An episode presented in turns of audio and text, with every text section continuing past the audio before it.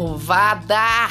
Bom dia, boa tarde, boa noite. Eu sou Juliana Antunes e esse é o Sustenta aí Cash, o podcast do Sustenta aí. Aqui, o nosso foco é sustentabilidade nas empresas, mas de uma forma bem diferente do que você costuma ver por aí. O tema dessa nova temporada são os mitos de sustentabilidade nas empresas. Hoje eu vou falar sobre um mito que meio que tem a ver com a minha pesquisa de mestrado, que foi sobre inovação no setor de petróleo e gás. Juliana, o que, que inovação em petróleo e gás tem a ver com mitos de sustentabilidade? Calma, jovem, deixa eu explicar. O tema desse podcast é o mito da transição energética. E esse mito nasceu na indústria de petróleo e gás. E aí, é até curioso eu falar sobre isso, porque umas duas ou três semanas, a BP publicou um relatório arregaçando com o setor e dizendo que, na melhor das hipóteses, a demanda de petróleo nas próximas décadas fica estável. Vamos lá, vamos fazer um resgate histórico de como essa lorota começou. Começou justamente com a BP nos anos 2000, que num processo de branding deixou de se chamar British Petroleum para se chamar simplesmente BP, cujo significado é Beyond Petroleum, ou seja, além do petróleo.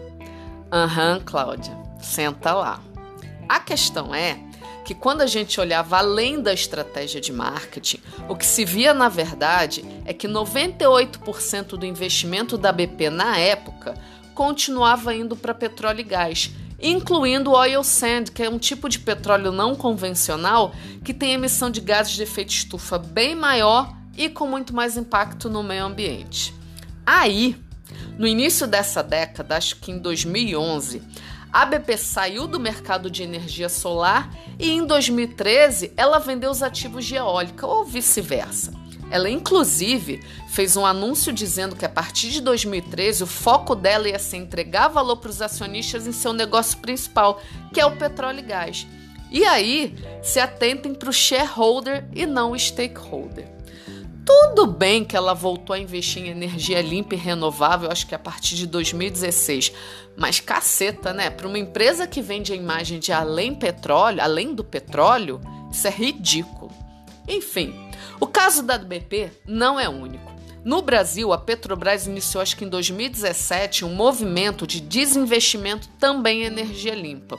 No mestrado que eu fiz, o foco foi inovação e modelo de negócios a partir de uma série de questões de sustentabilidade. Não sei se já contei aqui no podcast, mas a minha pesquisa nasceu a partir de uma manchete que eu li no site da Forbes, que dizia que o parlamento alemão tinha aprovado o banimento da circulação de veículos movidos a combustão interna a partir de 2030. É o chamado Ice Ban, que acabou se alastrando para outros países e virou uma tendência mundial. A minha premissa foi que o Ice Ban ia obrigar as empresas de petróleo e gás a mudarem os seus modelos de negócio, já que quase 60% do petróleo vai para energia de transporte. Só que junto disso, tem uma questão, que são os insumos voltados para a indústria petroquímica, que consomem 14% do petróleo e vão majoritariamente para a produção de plástico, que já está sofrendo restrição de uso e no ano que vem entra em vigor na Europa o início do banimento para o chamado Single Use Plastic, que é o plástico de uso único. Então, você tem aí, na verdade, mais de 70% do petróleo sofrendo restrição global de uso já nos próximos anos, o que levaria eu, você e qualquer pessoa com mais de dois neurônios a achar que agora a economia de baixo carbono ia dar certo. Mas Acontece que durante a minha pesquisa, o que eu percebi foi que, por mais que as empresas ditas de energia estivessem cientes desse risco de restrição de uso, por mais que as empresas do setor venham passando por uma crise por causa da queda do preço do barril desde 2014, a verdade é que elas não querem largar o osso. A própria Shell, em 2018, lançou um relatório assim perfeito para quem é antipetróleo. Ela arregaçava com a indústria, dizendo que em 2070 a matriz global de energia seria apenas 14% petróleo e gás. Hoje, essa matriz é 54%. Só que a própria Shell, mesmo dizendo isso, ela é a maior produtora de gás do planeta e está investindo em petroquímica. Inclusive, o próprio CEO global já falou que os investimentos futuros são para petroquímica. Aí eu pergunto: que transição energética é essa? Na minha pesquisa, eu dissequei algum dos principais relatórios de energia do planeta. O da OPEC, que é a organização que reúne, sei lá, 70% da produção de petróleo, eles dizem que sequer vai haver transição energética e que a demanda por petróleo vai continuar subindo como sempre. Ok que tem que dar um desconto porque é uma instituição totalmente enviesada para o petróleo. A BP que publicou há pouco tempo esse relatório dizendo que o mundo não quer mais petróleo, até ano passado continuava firme dizendo que a demanda ia aumentar nos próximos 20 anos, mesmo com as restrições globais a atividades intensivas em emissões de gases do efeito estufa. A IEA que é a Agência Internacional de Energia, que é super referência em projeções de demandas para os próximos é, 10, 20, 30 anos, até o ano passado falava a mesma coisa, que a demanda ia continuar em alta nos próximos 20 anos. Um movimento bem curioso é que entre 2015 e 2018, nove empresas de petróleo mudaram o nome, tirando o Oil, tipo a State Oil, que agora é Equinor. Mas será que transição energética é isso? Ano passado, enquanto eu estava fazendo a pesquisa do mestrado, eu peguei a relação das duas mil maiores empresas de capital aberto é, segundo os critérios da Forbes.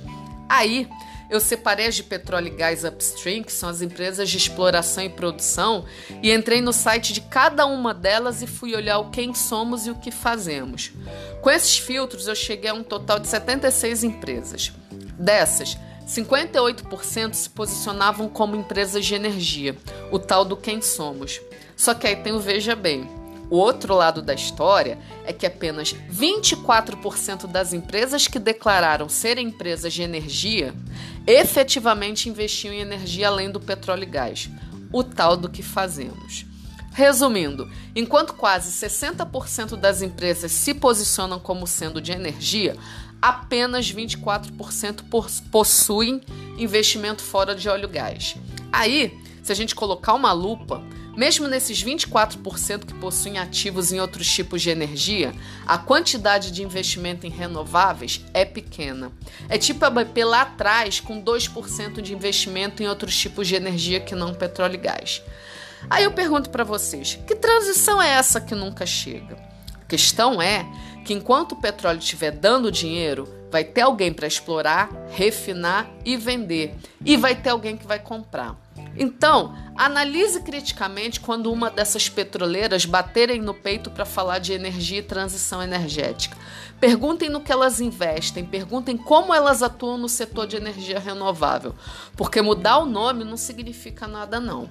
Enfim, galera, podcast ainda tá pequenininho, mas confesso que eu tô até gostando desse formato meio fitness. Mas de qualquer forma, me digam se eu cumpri o objetivo de pôr abaixo o mito da transição energética de um monte de empresa que acha que basta tirar o óleo e gás do nome, que não passe de mágica, elas vão virar empresas de energia renovável, energia sustentável, energia limpa, enfim, whatever. E aí? Tem algum mito de sustentabilidade que vocês querem ver aqui no Sustenta Cash? Quem quiser entrar em contato comigo, mandar alguma sugestão ou tirar dúvida, é só mandar um e-mail para contato@sustentai.com. Quem ainda não curtiu, curte a gente lá nas redes sociais: YouTube, Facebook, Instagram barra Sustentaí. Espero vocês na semana que vem e fui!